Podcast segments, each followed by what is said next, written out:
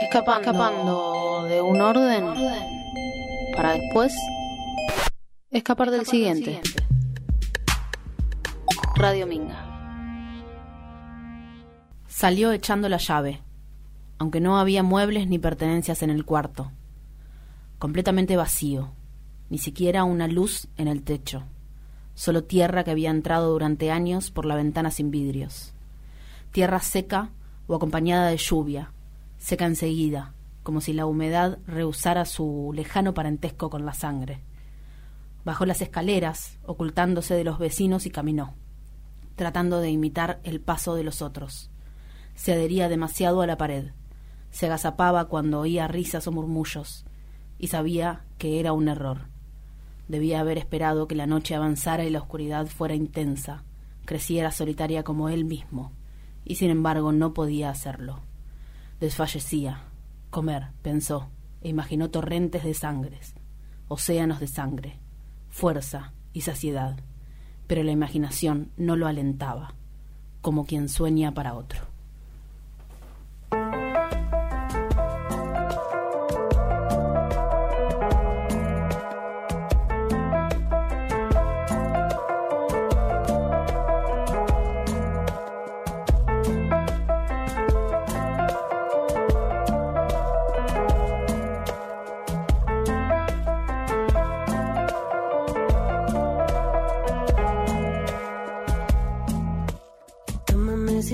Suficiente.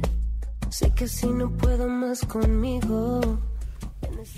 Bueno, Tita, buenas tardes. Buenas, buenas tardes. Eh, estamos acá de nuevo. Una vez más, un martes más, acá en Las Bastardas. Perdimos la cuenta ya de la cantidad de veces que dijimos esto mismo eh, en el aire de Radio Minga, ¿no? ¿Y, qué- estaríamos pisando mayor de 15 programas? O sea que 18, 18 programas. Igual que hace programado. Estamos- Ah, tiraba un spoiler del segundo bloque. Estamos ahí cabeza a cabeza. Y, y- ah, y también nosotros sembramos ahí una competencia que mm, la gente de ese programado no está enterada, me parece. No. agarró el guante de decir vamos a lograr, eh, no sé, avanzar más, más, más, eh, más, más capítulos que programas, digamos. Así que vamos. Pero último- podemos apostar, no sé. ¿De qué? ¿De que vamos a hacer más que ocio? Sí, no sé. o- Bueno, Pensémoslo. No, que sigan haciendo, porque la sí, verdad. porque me da mucha pena que. No, no, estamos. ¿Podemos empezar de nuevo? no, que siga larga vida ocio La- programado. La, la Y a pedo ella, tipo, querían eh, sembrar. Eh, Empezaron con un. Carroña. Bueno, basta. Estamos en Radio Minga, entonces, esto es Las Bastardas, un programa sobre literatura en los márgenes del canon, decimos nosotros. Lecturas que le corren el velo a la cultura mainstream, a la Me cultura encanta. dominante, sería la traducción. Me encanta. Tita se ahogó. Eh, Me emocioné. Ahí estaba siempre programado haciendo de la suya. un gualicho. Bueno, y hoy tenemos un programa muy especial. Adelantamos hace un ratito algo a través de las redes, eh, así que si estaban prendidos ahí ya saben que vamos a estar hablando eh, un poco de teatro, ¿no? Tita toma agua porque te, te Sí, sí, me quedé como una ¿Estás- yerba. ¿Por qué trajimos mate? Digamos la Ah, verdad. Un programa que se hace Hoy con dos, dos mates y muchísimas lagunas mentales. Claro, y un poquito de yerba en la garganta. y así es, vamos a estar hablando, o por lo menos vamos a intentar mantener un eje respecto al teatro. Ujú. Hoy nos pusimos teatreras. Porque la autora bastarda que elegimos hoy es reconocida fundamentalmente como dramaturga. Así es, aunque es novelista, cuentista Exacto. y ensayista, o sea, es bastante completa. Le falta la Sí, poesía sí, sí. nada más, pero me parece que la poesía está metida ahí en todo lo que escriben. Sí, y bueno, vamos a estar hablando también un poco sobre su narrativa, eh, que bueno, esto ju- justamente esto que decíamos, ¿no? Como que no fue muy reconocida como, como cuentista y sin embargo sus cuentos eh, como que rompen un poco ahí con la tradición del, cuen- del cuento argentino del siglo XX, ¿no? Una- en un país de cuentistas reconocidos a nivel universal, ella viene con algo distinto, con, un- con una... eh, estructuras distintas o con ideas distintas, bueno, ver- veremos. En el teatro hace lo mismo, me parece, ¿no? Al final Sí. eh, trabaja con... rompe esquemas, por así Sí, decirlo. y a todo esto nosotros estamos charlando, pero la Pero gente no sabe decimos, quién es. Porque ya tendría que haberla descubierto. Yo creo que sí lo han descubierto. Además es una autora que probablemente todo el mundo haya leído, todo el mundo digo, mucha gente haya leído en la escuela secundaria, porque es, eh, sus obras de teatro suelen darse en la, en la literatura de la secundaria, así que quizás la conocen, quizás no. Eh, Así que podemos llegar a hacer un puente hoy para que la conozcan. Exacto. Ojalá que sea un buen puente y la vayan a leer porque es Un totalmente... puente colgante muy precario podemos ser también, donde tenés que pasar eh, con mucho vértigo. O sea, o si no la escuchaste, o sea, perdón, si no la leíste, no escuches el programa, léela y después venía a escuchar el...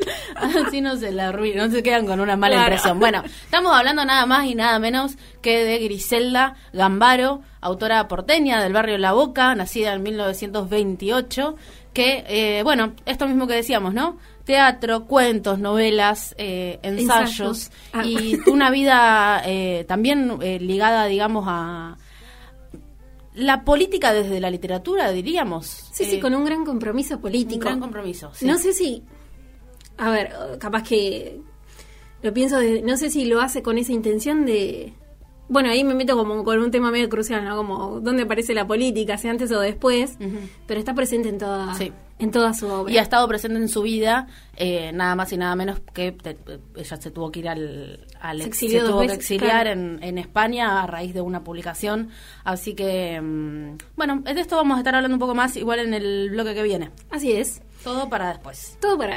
Porque Spoileando Sí. siempre los segundos bloques. me contabas que mm, la conociste a Griselda Gambaro en clases de teatro. Así es, ¿Querés con la gran desarrollar? ¿Cómo no? y la conocí como si, si la hubiera visto, pero bueno, la leí por primera vez eh, gracias a Vana Paseri, eh, una, mi profesora de teatro, ¿Qué? decirlo. Oh, casualidad. O Oh, casualidad. Mm, nos va a estar dando un poco de Sí. información en el tercer bloque, la vamos a escuchar. Estuviste porque- charlando con ella sobre el restreno de Medea en el Exacto. Trinidad Guevara. Así que bueno, eh, se quedan hasta el tercer bloque para escuchar un poco de, de qué va Medea, los días que van a estar, eh, que va a estar la obra y un poquito de que nos va a adelantar De- Vana de de, cositas. Bueno, bárbaro. Y bueno, también queremos que nos cuenten su relación con el teatro. Así es. Me gusta esa, esa pregunta, como, ¿cuál es tu relación con ¿Cuál es el tu teatro? relación con el teatro? Por ejemplo, queremos saber si eh, se acuerdan la primera obra de teatro que vieron o alguna que les haya impactado de chicos o de qué se trataba o si había algún personaje, alguna eh, mm, escenografía que les quedó marcada, digamos. Eh, o bueno, lo, lo abrimos y si de repente Sí. nos están escuchando actores, directores, dramaturgos, también nos pueden contar e- esa relación, ¿no? Eh, Me encanta, me encanta. Muy de Facebook. ¿Y dónde nos... eh, ¿A dónde nos mandan esta data, esta información, estos mensajitos? Bueno, nos mandan a, eh, por la aplicación.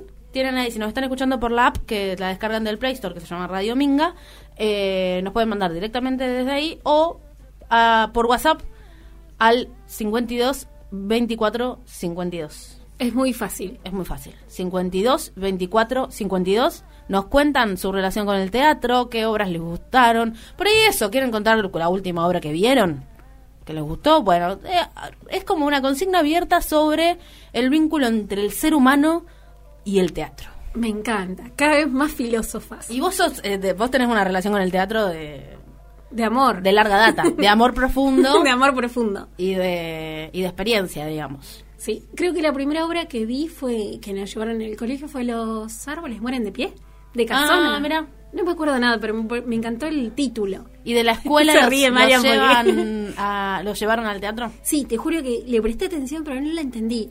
Era muy chica. O yo muy. Como todavía no preparada para el lenguaje teatral. Capaz que estabas pensando en otras cosas, claro. Sí, era muy enamoradiza, capaz que se me iba la mente a otros lados. Eras. Sí, sí, bueno, eh, soy. Bueno, no, para, no, no Bueno, ventilemos, no ta- metemos, no no ventilemos tampoco porque es un es- Es para un programa entero. sí, la verdad que sí. Eh, Un día podríamos hacer un programa sobre el amor. me gusta, me gusta. Bueno, lo vamos a anotar en la grilla, porque tenemos grilla nosotras. Somos muy organizadas. Sí. Bueno, bien. eh, entonces 52, 24, 52 nos cuentan anécdotas del teatro, lo que quieran. Si un día fueron y se ahogaron con un caramelo en el medio de la función, en, la- en el momento de mayor tensión, cuando eh, Julieta estaba a punto de, de morir, ahí y les agarró tos Ay, o típica, risa. el tos. Capaz que les El agarró tos. risa. el tos. Le agarró el tos y arruinaron todo. Eh, no les pueden contar. Esa anécdota también me gusta mucho. Mi abuela era muy de, de De agarrarle, tos. de toser en el Y yo creo que voy por esa por esa línea también, sí. Últimamente estoy tosiendo en el momento menos oportuno. Es que pensás, no quiero toser y es peor, es Sí, es contraproducente. Bueno, entonces soy Griselda Gambaro, después vamos a charlar con Vana Paceri y eh, Muchas cosas más. muchas cosas más que veremos qué son. bueno, nos metemos directamente entonces con eh, una lectura de Gambaro. Así es. Como dijimos, mm, dramaturga pero también cuentista, nos metemos por el costado, digamos. y Le entramos encanta. por el costado. Me encanta entrar por el Y costado. vamos a leer eh, un cuento de ella Dale. que se llama. Yo estoy re lejos del micrófono, perdón. Ah, pensé que le iba a decir Poder morir. ¿Arrancás vos o arranco yo, Tita? Arranque, arranque. Es, eh, pertenece a El odio es poca cosa. Poder morir. Hace días que está muerto y no tardará en llevárselo. Él lo sabe. No ha hecho ningún misterio. Ninguno de nosotros lo ha hecho. Se sienta a la mesa con nosotros, pero no come. No usa ya los dientes postizos, aunque estaba tan acostumbrado a ellos que debía sentirlos tan propios como un hueso. Mis hermanos aprovechan que está callado para desquitarse de silencios que él les impuso por mínimas rebeldías. Hablan por los codos. No lo ofenden, solamente se comportan como si no existiera. Yo lo miro y busco desesperadamente algo para decirle, pero no encuentro una mísera palabra que nos acerque. Nunca habíamos hablado antes. Él nunca habló con nadie. Quizás sí con mi madre en un tiempo tan remoto que ya debe haber olvidado cómo hablaban, qué palabras se decían o qué gestos los comunicaban. A veces se aburre en la mesa entre sus propios hijos, hombres maduros, casi viejos, y distraídamente arma bolitas con el pan. Se apoderó de una de nuestras costumbres de infancia, cuando nos pegaban la cabeza porque hacíamos bolitas con el pan. Mis hermanos lo odian, yo también, en un tiempo, pero ahora no. Quizás me da piedad verlo con la boca sumida, tan parecido a lo que nunca fue, un viejo manso, desválido. Pronto lo llevarán, y no habrá ninguna esperanza para él, definitivamente aparte. La cuenta clausurada, ningún espacio para recorrer, para gastar con un paso, ni siquiera con la apoyatura del pie. No lo ignora y lo descubro mirándome. Es una mirada ajena a él, crispada. ¿Algo en mí valía la pena? Parece preguntarme. Nada valía la pena, nada. Pero esto no importa. Recupero algún gesto suyo aproximado a la paternidad. Yo acostada en la cama, a su lado, en una mañana de domingo, y él contándome un cuento que, por impaciencia o distracción, jamás concluía. Cuando nos levantamos de la mesa, mis hermanos dirigen al aire un saludo impreciso. Se van a trabajar. Hablan, no más alegres que de costumbre, pero con más entusiasmo, libres. La muchacha desocupa la mesa, evita tocarlo. Él se demora un rato más, haciendo miguitas con la cabeza inclinada, hasta que por el otro extremo la muchacha recoge el mantel para sacudirlo en el patio. Luego, cuando la muchacha aparece con la escoba y, manteniéndose a distancia, barre entre las patas de su silla, se incorpora lentamente y se marcha a su cuarto. Se queda allí, hasta la noche, esperando sin ninguna actividad que lo distraiga o lo fastidie, sin fumar, sin leer los diarios que antes manoseaba hasta convertirlos en basura. Cuando escucha los ruidos de los platos, a la noche, se asoma de nuevo, arrastrando la pierna izquierda que siempre tuvo un poco rígida. Mis hermanos le dirigen miradas oblicuas, cargadas de sorpresa. ¿Todavía aquí? parecen preguntarse. Alguien trae una silla, ocasionalmente una sirvienta, pero nadie agrega otro cubierto sobre la mesa. Me levanto pasada la medianoche. No se oye ningún ruido en la casa, ni la insistencia de un grillo en el pequeño jardín, ni ninguno de esos rumores lejanos que indican que el mundo siempre sigue despierto en alguna parte. Voy hasta su cuarto, no se ha acostado. Lo adivino de pie, en la oscuridad, inmóvil, escudriñando mansamente las sombras. Un tiempo sin término lo rodea, e ignora cómo franquearlo. Enciendo la luz y se vuelve hacia mí. Se ha puesto los dientes postizos, como si esperara visita. La luz es amarillenta, escasa. Siempre fue tacaño con todas las cosas que alegran. Me acerco y tiendo el brazo. Nunca lo toqué. Mira el suelo, triste, expectante. Le acaricia la cabeza con unos pocos pelos encanecidos en la nuca. Quiero hablarle. Le hablo. Lo inundo de palabras. Pero lo único que digo es, papá, todos te queremos mucho. Todos te queremos mucho. Lo absuelvo de toda pena, de todo remordimiento, de todo castigo. Me abraza y llora dulcemente en el hueco de mi hombro. No es un anciano con su carga de arbitrariedades y violencias pasadas. Inerme y sin poder, es solo un chico pidiendo perdón o consuelo.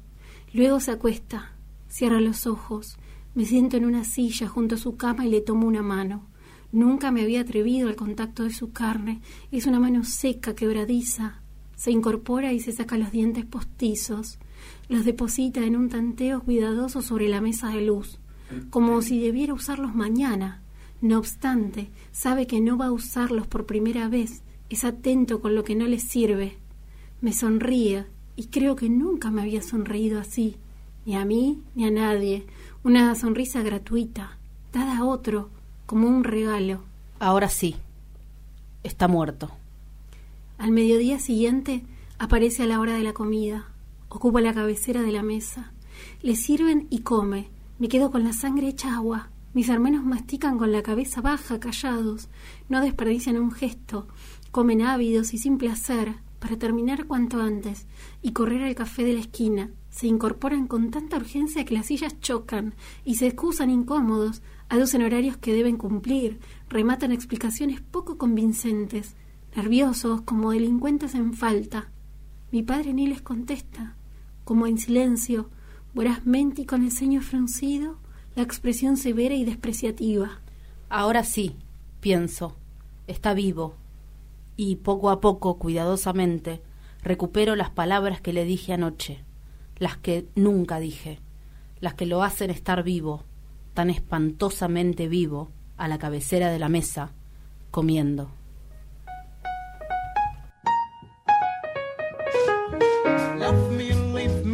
Let me be lonely. You won't believe me, but I love you only. I'd rather be lonely than happy with. Bueno, estábamos en plan jocoso, pero, perdón, estábamos en, eh, muy arriba y qué sé yo, pero la verdad que el cuento hiela la sangre. Esa es la narrativa de Griselda Amparo, así tan visual, tan, eh, no sé. Al que- hueso. Sí, que te llega, exacto, al hueso. Eh, para des- distender un poco, vamos a escuchar un poco de música, pero Así es. no cualquier música. Porque salió un nuevo tema. Luján apa, está apa. arribísima con la producción musical. fire. Sí, eh, y estuvimos escuchando hace poquito un tema de Sofi Morales y hace nada salió un nuevo tema que se llama. Te recordaré, así que ahí la escuchamos a Sofi. A ver. Entra al portal de noticias de la cooperativa Ladran Sancho. Toda la información de Luján la encontrás en ladransanchoweb.com.ar.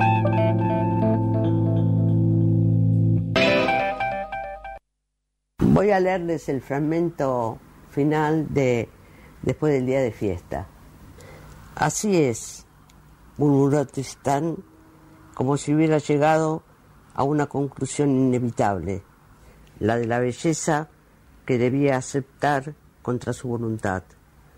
La belleza existía porque había existido Giacomino que había deseado morir, que había escrito esas líneas incapaces de modificar el mundo. Ya las podía repetir sin esperanzas. Nada cambiaría, salvo en su corazón que no se resignaba. Pensó en tomar unos mates para quitarse el gusto a tierra, calentarse el estómago que le cantaba con ruidos vulgares de vacío en esa hora de la madrugada. Apagó la luz antes de ir a la cocina. Con el rostro melancólico se demoró mirando hacia afuera la noche enturbiada por el viento, sin esperar ver más de lo que ya había visto. El remolino de papeles y hojas secas, las bolsitas de basura y el paisaje habitual. Y allá, distantes, fuera de los límites del suburbio dormido, más lejos de las chozas de los negros, de los muros, de los tugurios y de la infelicidad, iluminadas por la luna, sobre la línea misma del horizonte, se alzaban serenas las montañas.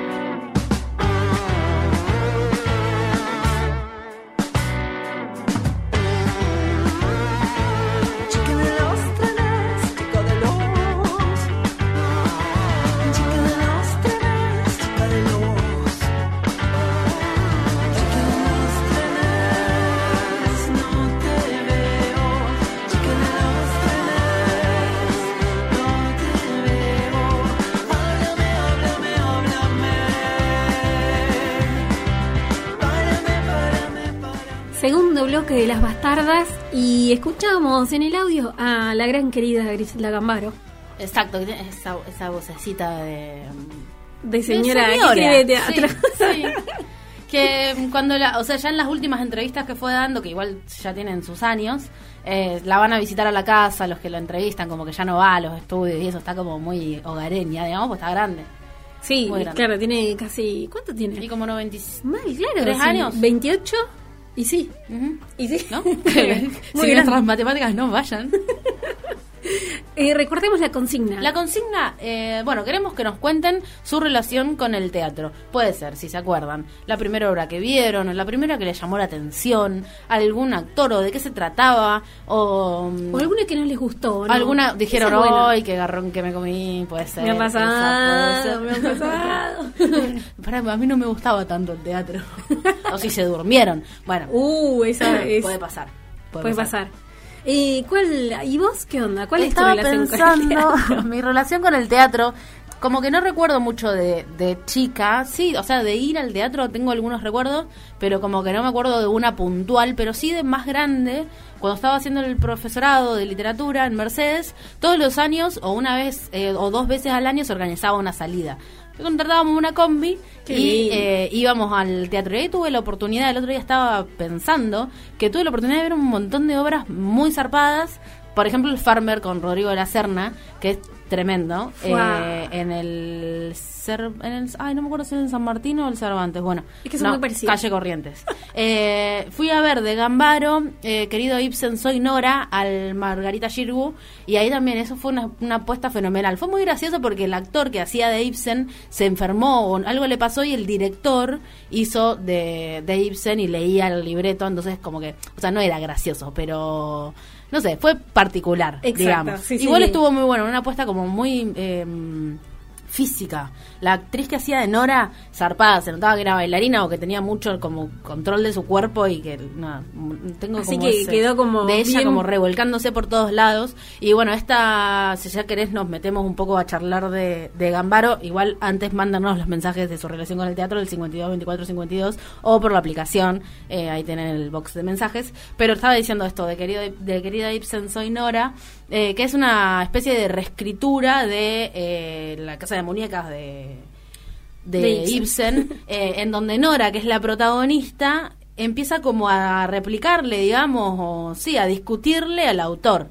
Ahí Griselda eh, Gambaro agarra como este texto, que es un- como ya un clásico del teatro internacional, y pone a, a la mm, protagonista a discutir con el autor. Y eso me, pa- me pareció fascinante como que le discute como diciendo mirad o sea las dos opciones que me dejaba o me quedaba en la casa siendo una una eh, mm, Sí, que oprimida, con- sí. digamos, ¿no? Eh, que esta es la historia de Nora, o me tengo que ir y abandonar a mis hijos y ser como la, la mala madre, ¿no? Como que me pusiste en un- entre la espada y la pared entre dos cosas que, nada, me hubieras buscado un final un poco, Un poco más orgánico. Claro, Claro. algo que no fuera ni una cosa ni la otra, pero bueno, igual eh, Ibsen muy reconocido también por exponer eh, en el teatro esta, eh, esta realidad de, de las mujeres en ese momento eh, de los matrimonios, ¿no? Eh, Eso está buenísimo, ¿no? Porque me parece que mm, Gambaro a lo largo de toda su obra lo que hace es entablar un diálogo muy claro con, con otros autores, Sí, ¿no? sí. Y incluso ella en un momento dice que, que le gusta trabajar con la apropiación de otras historias. Eh, una apropiación, apropiación en el buen sentido, como Sí. de tomar semillas de, de otras obras y llevarlas eh, a su literatura que ya está como trabajada desde el punto, eh, ella dice como de una cultura abierta. ¿no? Eh, en sentido de que eh, acá en Argentina tenemos como muchas, muchos procesos históricos que nos fueron como dando una literatura que tiene que ver quizás eh, sobre todo en el teatro, algo tan milenario, digo, ¿no? Eh, que, por ejemplo, dice que tiene que ver con raíces de, de lo que fue el colonialismo, de lo que fue la inmigración. Entonces es como que a partir de, de todo eso se va creando un teatro muy especial en Argentina y ella, desde esa, desde esa impronta, desde ese teatro eh, tan, tan particular que tenemos acá en Argentina, retoma ciertas obras, ciertos mitos incluso, eh, y los vuelve como a reescribir, por así decirlo, o como una cierta continuidad, o otra mirada.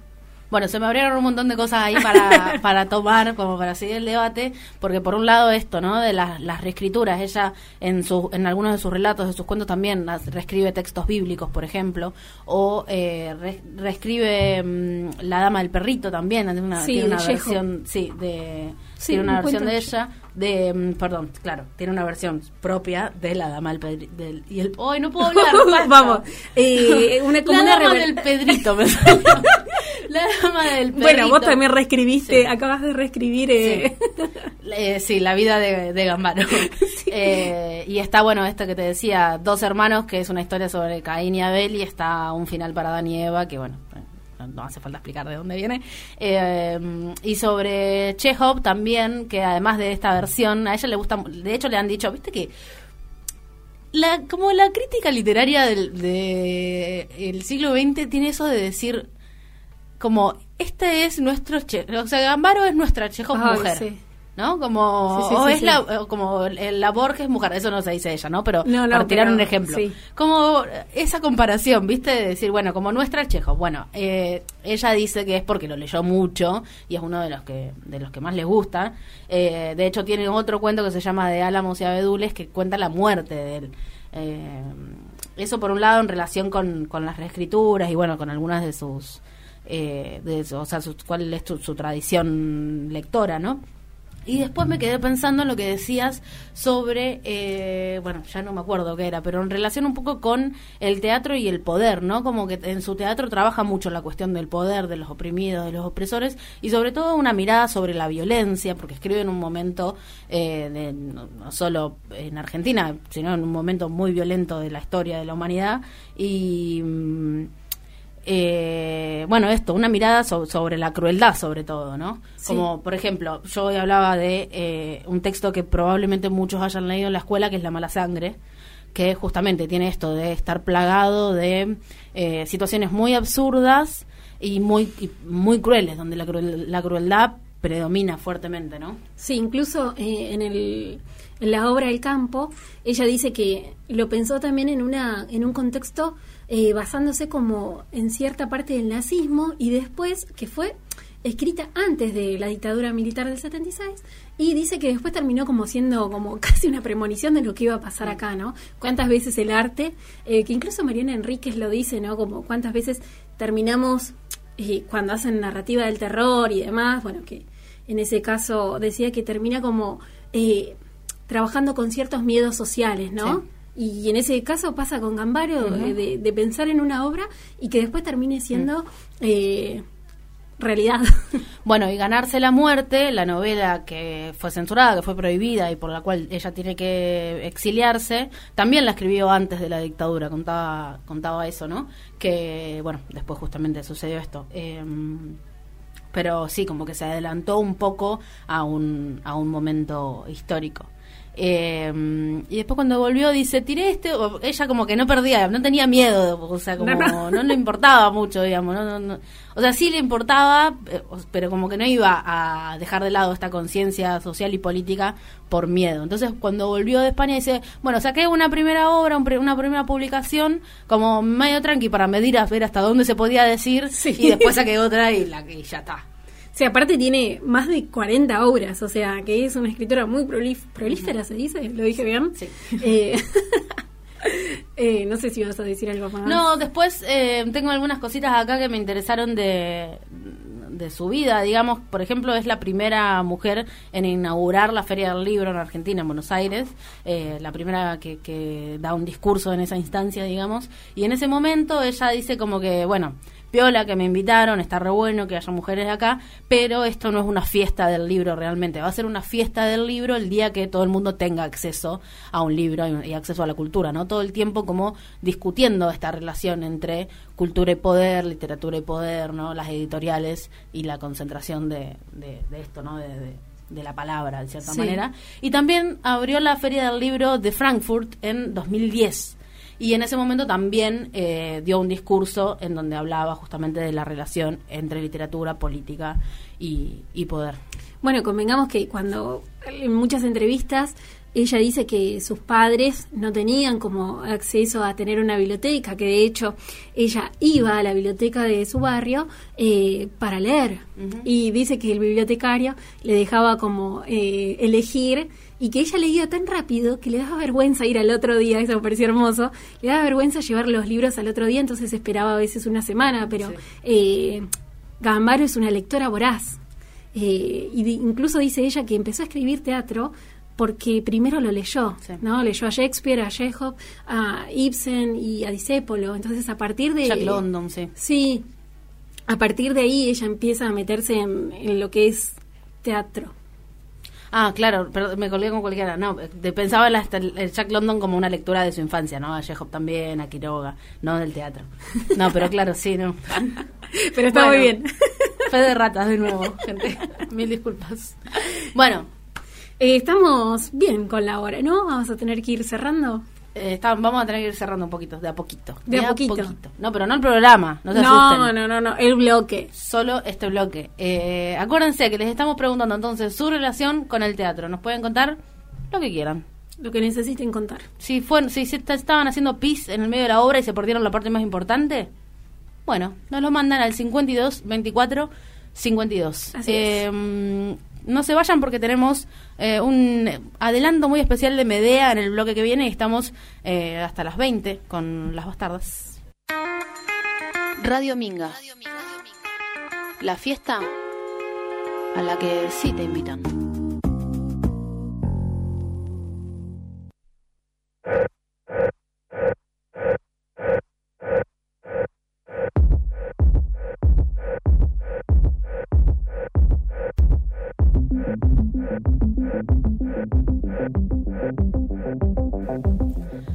Radio Minga es solamente una de las patas que permite, que permite, sí, está bien, lo dije bien, Lo que muy bien. sí, que nuestra cooperativa se apoye y camine. Es eh, el proyecto radiofónico de la cooperativa Ladran Sancho, un proyecto, primero voy a decir, hermoso. Sí, Yo fana, yo también. de siempre. y después que eh, se mm, sostiene gracias al aporte de quienes lo leen, de quienes nos escuchan. Entonces, acá viene la parte del mangazo, el pedido, digamos. Pero un pedido módico, digamos, un pequeño aporte Una que gorra, hacer. casi una gorra. casi una gorra. Eh, un pequeño aporte mensual que no viene solamente con periodismo independiente de calidad, programas de radio de gran calidad y demás, sino que además viene con grandes beneficios. Todos los meses los eh, suscriptores de Ladran Sancho participan por sorteos de consumiciones, libros, eh, regalos, descuentos De todo tipo de descuentos. rubios. Mm, Bueno. No De entremos ru- en- rubros. Bueno, hoy estamos- Hoy bueno. estamos un poco con la lengua trabada Sí, y se está me bien. lengua la traba. Eh, bueno, eso. eh, Hay de todo para beneficiarse. Básicamente nos beneficiamos todos. Métanse a ladransanchoweb.com.ar y ahí mismo tienen eh, una pestañita que dice asociate y ahí se pueden eh, ya directamente suscribir, asociar y estar bueno participando por estos grandes beneficios y dándonos una mano enorme. Así que bueno, esperamos que lo hagan.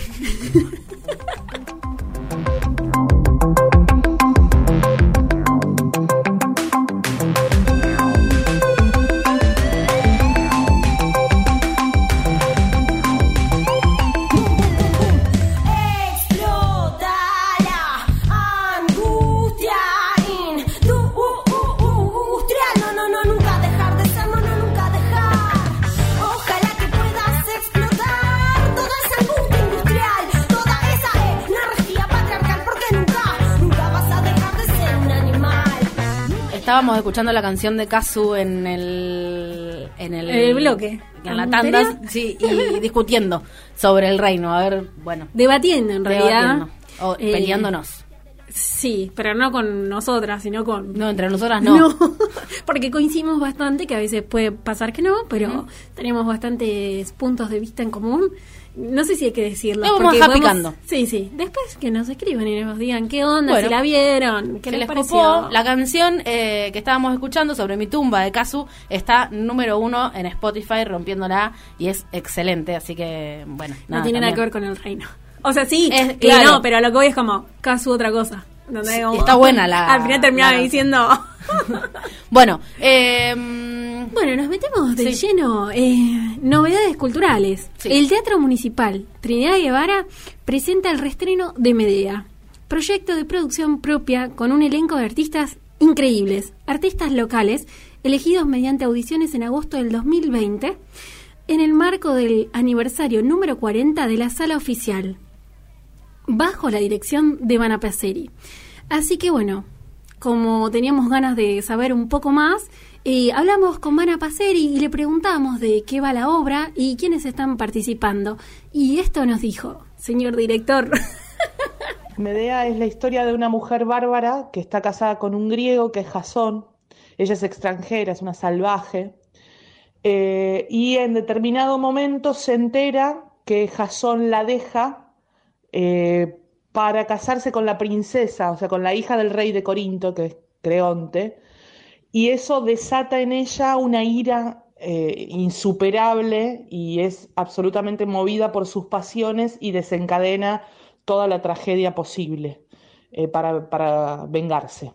Bueno, en la obra están eh, Martín Tahuada, Marcelo Vacas, Miguel Ángel Avellaneda, Carolina Eidelman, María Remersaro, María del Pozo, Julia Quevedo, Laura Sanguinetti, eh, bueno, yo, y está como asistente de dirección Susana Ponce de León y Santiago Rosso, que hizo la puesta en escena, eh, la música original y las luces. Bueno, ahí la escuchábamos a Vana contándonos un poquito de qué va Medea eh, y también quienes participan, el elenco, con el, un elenco que me parece genial. Está posta para ir a verla. Yo trabajé, tuve el placer de trabajar con algunos y la pasé muy bien. Además de eso, le preguntamos cómo era abordar una obra en este momento tan particular de la pandemia eh, y bueno, nos respondió un poco esto. Y la obra la, abordamos desde el distanciamiento, básicamente, pensándola en islas, porque fue el año pasado que se pensó el proyecto de Medea. Eh, es un, un proyecto de producción del Teatro Municipal. Este, como cualquier teatro, qué sé yo, el Cervantes, el San Martín tienen sus propias producciones, la idea del Teatro Municipal también es producir contenido. Este, y bueno, y ahí salió a hacer este clásico que hacía tiempo que lo teníamos eh, en la mira y empezamos a pensarlo desde el distanciamiento. Entonces cada uno, y también como una cuestión estética y metafórica, ¿no es cierto? O sea, cada uno de los personajes tiene, tiene su propia isla. Este, y bueno, eso se nota durante toda la, toda la obra, ¿no es cierto? No, no hay acercamiento posible entre ellos, no hay comunicación posible. Este, así que bueno, eh, después de lo que fue el distanciamiento, lo abordamos desde la construcción. Eh, eh, primero nos metimos específicamente en el género trágico eh, y después de la construcción de los personajes, este, mm, amalgamar un poco los registros de actuación, que no todos eran iguales, por supuesto, cada uno, cada actor tiene como su impronta y eso está buenísimo. Y trabajamos mucho con la primera asistente de dirección que tuvimos, que es Alejandra Martín, la, la nueva es Susana Ponce de León, y la verdad que lo que quedó es hermoso. Esto se hizo, el elenco se eligió por audición, o sea, fueron, fue una audición que duró un mes el año pasado por Zoom, este, y bueno, y ahí salió eh, el gran elenco de Medea. Me parece súper interesante esto de, del teatro, eh, pensado en la pandemia, algo que cuando arrancamos, va, por lo menos los que hacemos teatro, eh, arrancó la pandemia y dijimos, ¿cómo? Miércoles Sí. eh, vamos a hacer y el teatro como siempre se reinventa eh, y por suerte eh, encontraron esta manera. Así que me parece un desafío, primero para el teatro y segundo, quiero ir a verla ya para ver cómo trabajan con el distanciamiento, o sea, con el distanciamiento que el teatro siempre se piensa desde el cuerpo y desde el contacto. Así que bueno, súper intrigada por, por verla. Y además de esto, Vana no solamente la dirige, sino que en este reestreno también está como protagonista. Así que le preguntamos qué era dirigir y qué era actuar en una misma obra y nos dijo algo así. En realidad yo eh, comencé trabajando esta obra como parte del proyecto de, producción del Teatro Municipal desde la dirección. Este, es hermoso, a mí me encanta, es lo que últimamente más hago, dirigir. Eh, no sé si es lo que más me gusta, pero sí es lo, es lo que más estoy haciendo. Eh, y en realidad yo tenía otra actriz que hacía de Medea, que era Lucía Urriaga, maravillosa ella, pero ahora con la reposición de Medea, ella se fue a vivir a Torkins y queda muy lejos Torkins, así que no puede venir a hacer las funciones y necesitábamos a alguien que conozca bien la obra, que tenga entrenamiento en tragedia, pero sobre todo eh, que, nada, que sepa la letra, básicamente, y ahí aparezco yo eh, para suplantarla. Dirigir y actuar es muy complicado, porque es vos estás como desdoblándote ahí, prestando atención a lo que está haciendo, no, no solo el elenco, sino también cómo quedás vos. Es muy difícil porque vos no sos espectador de vos mismo. Pero bueno, fue toda una experiencia, me gustó, eh, estuvo bueno, pero preferiría hacer una sola cosa. Bueno, acá nos reímos porque Ivana es especial y, y nos hace siempre reír, ¿no?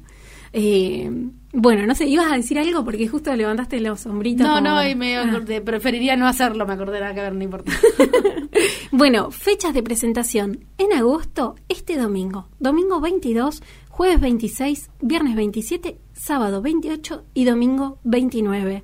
Esas son las funciones. eh, el horario para, para ir a la obra, para ver la obra, es 20.30 en el Teatro Trinidad horario. Guevara.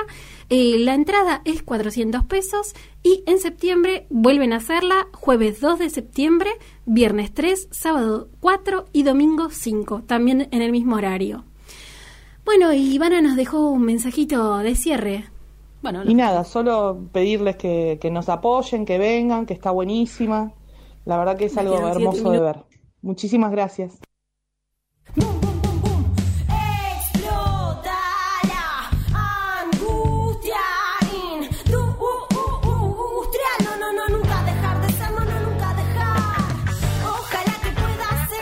Bueno, un millón de gracias, Vana, por eh, coparse con esta pequeña entrevista diferida con las hostadas. Sí, las porque justo tenía que dar clases. Así que gracias, Vani, por, por tus audios, te queremos mucho. Y vamos a ir a verla porque me parece que va a ser un, Sí. un obrón. ¿Cómo se llama un obrón? Me gusta Un- cómo suena Obrón. Suena raro, pero me gusta. Es extraño, sí. Eh, y recién estábamos escuchando el tema de Mila, la semana pasada eh, estuvo Mila en el programa, hay una gran entrevista con unas definiciones políticas increíbles que pueden ir a escucharla a Spotify o también lo pueden escuchar en www.radiominga.com.ar. Yo como vos eh, todavía digo el www que por ahí no es tan... Ya no se usa más, Ya no se parece. usa, ¿no? Cada No, vez porque vos pones de- solo radiominga.com.ar y ya el Ya te W te, lo pones solo. Claro, Mágico. lo que es la, lo que es la tecnología. Increíble. y me asombra. Sí, así como pueden escuchar el programa de la semana pasada, pueden escuchar todos los programas. Los 17 programas que hemos hecho, construido con tanto amor y tanto cariño. Eh, ¿Qué será escucharnos 17 programas, no? mirá ¿Cómo si- terminará sí, una cabeza sí, así? No los escuchan todos seguidos porque... mm, Incluso pueden escuchar la mitad. o sea, pueden escuchar la mitad un de a, día. de a la- pedacito. Sí, de a claro. pedacito. O ir a escuchar las entrevistas y no escuchar donde hablamos nosotras. Esa parte obviarla. La no, no pasa nada. Bueno, yo quiero recomendar algunas cosas de Griselda Gambaro para chusmear, digamos. A ver. Eh, en- por ejemplo, en YouTube, además de un montón de entrevistas con ella que están buenísimas, hay eh, varias de, de- de sus obras y quería recomendar específicamente Decir Sí, eh, que lo hicieron en el homenaje a Teatro Abierto. Eh, grabaron es- este video que son, bueno, dos actores que... ¿Cómo es? Boluda, no tengo los nombres acá, perdón. Pero Perdón, dos pero grandes ustedes actores. los conocen porque son dos grandes actores. O sea, cuando vayan a verla se van a dar cuenta el toque de quién De hecho, uno trabaja en el reino. No, me- pero bueno, te tiro nombres. No, pero es Ah. uno que está, que está como, eh, bueno, está muy grande. Sí, ya sé quién. Me, me asombró verlo. Bueno, no Después importa. Eh, No sé el nombre de él. Ni no, bueno, no importa, vayan y véanlo. Decir sí, Griselda Gambaro ponen en YouTube, les va a salir, eh, ponen teatro abierto y les va a salir este pues, cortito, son como mm, 10 minutos más o menos eh, de esta obra que es eh, tensa, diría yo. Es como que todo el tiempo estás así como medio como, ¿qué carajo va a pasar acá? Y después pasa. Claro. Algo O pasa. sea, promete y cumple. Sí, Que eso promete y no pasa mucho y cuando no, No. pasa me enoja.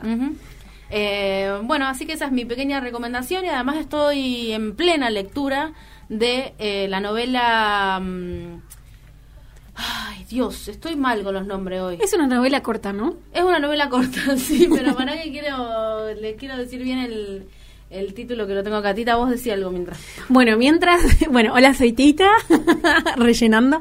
No, eh, yo la verdad es que de Gambaro recomiendo Nosferatu, el cuento. Me gusta la idea de que eh, justo hay un cuento y hay una obra de teatro, de teatro eh, de Gambaro, están las dos en internet, así que las pueden descargar y vayan buscando las similitudes entre el cuento y la obra, que está interesante. Me acordé que cuál era la novela. A ver, ¿cuál? Se llama El mar que nos trajo. Ah, pa, me encanta. Eh, sí, es una novela corta, son 70 páginas.